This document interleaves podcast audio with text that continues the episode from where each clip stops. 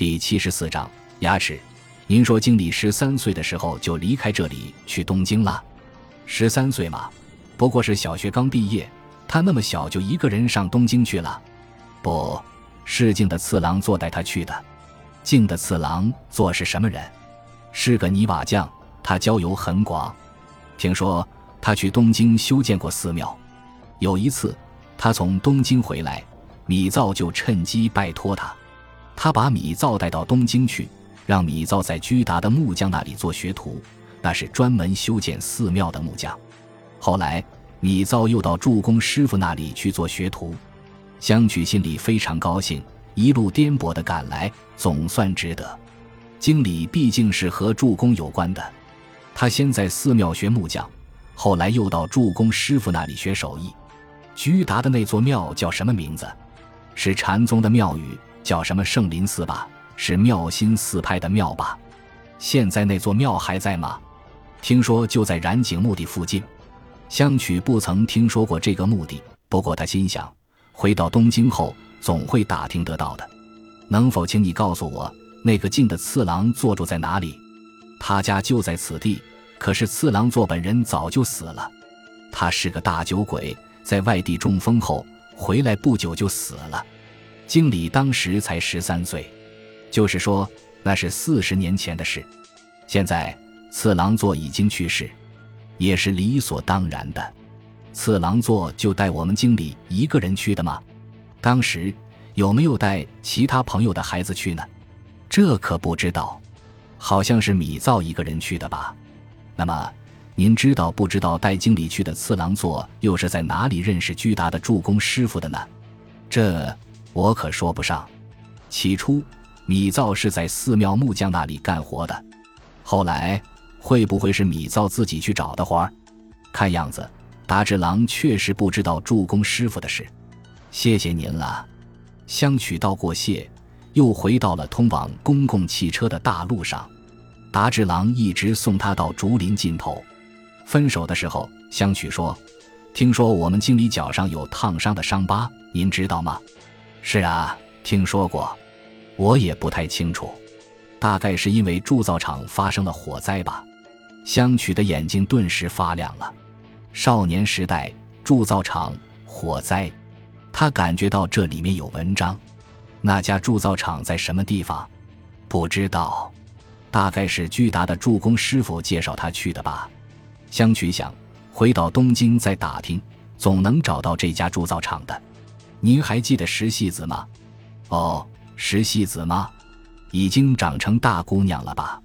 她到东京去了十多年了，面孔都记不清了。达志郎感慨万分。香取坐上火车回东京，一路上他百思莫解：为什么石细子和经理夫人连浅田经理少年时代的简单历史都不知道？石细子小时候疏散到这个村子里来过，当时他为什么不向达之郎打听自己父亲的事？在现在幸福的家庭里。谁也不了解经理的少年时代，这不免使人感到凄凉。从另一方面来看，也可以说，经理是如此巧妙地隐瞒了他自己少年时代的事。有迹象表明，经理不让夫人和已是成年人的石细子接近自己的家乡，也许就是这层缘故。赶快回东京去打听铸工师傅和失火的铸造厂，这是当务之急。相取抱怨这地方的蒸汽机火车实在跑得太慢了。八，石善警部布置的刑警像猎犬般的警觉，他们分散在连接川口市和户田桥的荒川水区一带四处活动。竹内石松从坐落在户田桥二丁目田地中的住宅搬走后，杳无踪影。警察询问过四周的邻居，还向附近的运输行以及看到他搬家的人一一打听过。唯一的收获是有人看到他用机器三轮车搬走了棉被和一个行李，机器三轮车也不知道是从哪里弄来的。户田桥没有人向他提供过车子，这种搬家未免太奇妙了。普通的人何必这样隐蔽呢？以原田刑警为中心的川口班，在川口市站前一带调查了从荣町到青木町、朝日町、原乡町、领家町等所有的铸造厂。竹内世松是否与铸造厂有关，暂且不提。警察的主要目的是要查明有没有像浅田米造这样的人来定做过金字塔模型。这个工作量很大。川口市素有铸造业之城的名声，大大小小的铸造厂遍布全市。光是加入同业工会的经营主就有二百多个。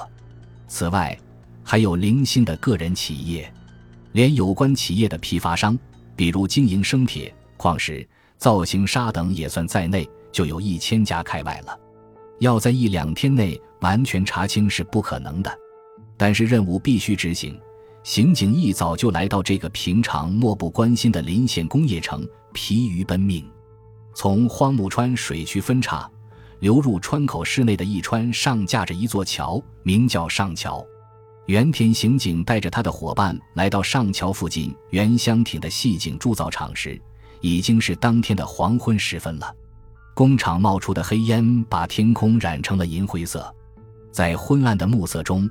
天空又变成了深灰色，细井铸造厂背着支川的河堤耸立，工作人员相当多。原田走进办公室，只见一个长络腮胡子的胖子迎面走来，看上去有四十四五岁的样子。原田出示刑警身份证，胖子便回到桌边拿出一张名片递给原田，名片上写着常务董事、副厂长景田园八郎。原田立即说明来意。景田表示愿意协助侦查。他说：“没听说过这种事，做金字塔的模型吗？这倒新鲜。以前我们厂里为证券交易所做过许多千元存款盒。金字塔确实有意思，浇铸出来一定不错。他是不是到别的厂去定做了？全川口市的工厂都跑遍了，没有一家接受过这样的订货。景田先生。”你认识不认识竹内世松这个人？竹内，刑警目不转睛地注视着景田的面孔，说：“他住在户田桥。”景田若有所思地把脸转向办公室后面的车间，那里的地势低于办公室。透过玻璃窗，只见昏暗的车间里不时闪现巨大的火球，发出耀眼的光芒。化铁炉的出铁口像是刚刚打开。只见四五个身穿汗衫的工人在用吊车搬动一个巨大的中型物。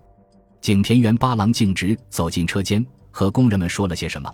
过了一会儿，景田又回来对原田说：“是否就是你说的那个竹内？现在还不清楚。说是有一个炉钳工在宇建铸造厂干活。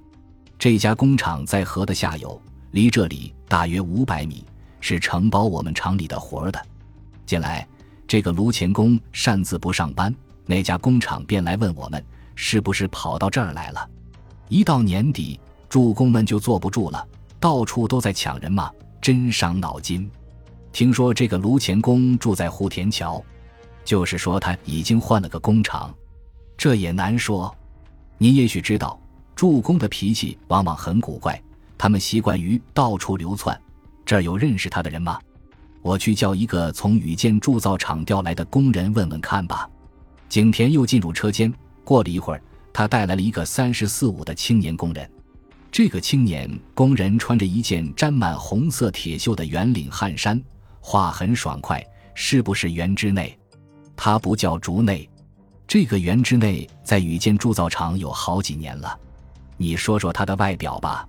嗯，高个子，瘦瘦的，脸色微微发黑，满脸络腮胡子，年龄四十开外。”声音呢？哦，有点嘶哑，那是喝酒过多造成的。原田飞快地向同伴丢了个眼色，又问道：“他住在户田桥吗？”“是的，听说住在木村一带。”原田心里暗暗说：“这就是了，就是这个原之内把浅田经理叫出去的。”原田和同伴们出来后，赶紧挂了电话，向警视厅的石善警部做了紧急汇报，然后往下游的宇建铸造厂赶去。九，打听到四十岁的卢前公园之内太一郎从二十三日起就不去宇建铸造厂上班以后，侦查工作进入了新的阶段。根据宇建铸造厂的工人和厂长所说，可以断定，警方要追查的竹内世松就是原之内太一郎。两年前，原之内到这家工厂，他从来不谈自己以前在什么地方工作过，只说了一句在秋田县干过活。助攻总是到处流浪，这种进厂法并不罕见。他们凭自己的技术吃饭，从来不固定在哪家工厂干活。现代化工厂也还有许多地方必须依靠他们的技术。铸铁兴起于江户，木村荒川河堤的沙石用于铸造，因此靠近木村的川口适得地利之便，发展成为铸造业之城。至今还常看见装沙的小船从木村下荒川驶入川口市织川水门，可以说这是古老形态的残留。雇佣工人比较随便的习惯，也就成了现代铸造厂的过渡现象。作为熟练工进厂的原之内太乙郎，从不谈起他的历史，沉默寡言，性情忧郁，跟任何人都不说话。他住在户田桥，这也是他进厂后很久别人才知道的。全厂职工每年两度的外出旅行，原之内也从不参加。看来他不愿意和别人来往。不过。他活倒干得很出色，所以厂方非常器重他。感谢您的收听，喜欢别忘了订阅加关注，主页有更多精彩内容。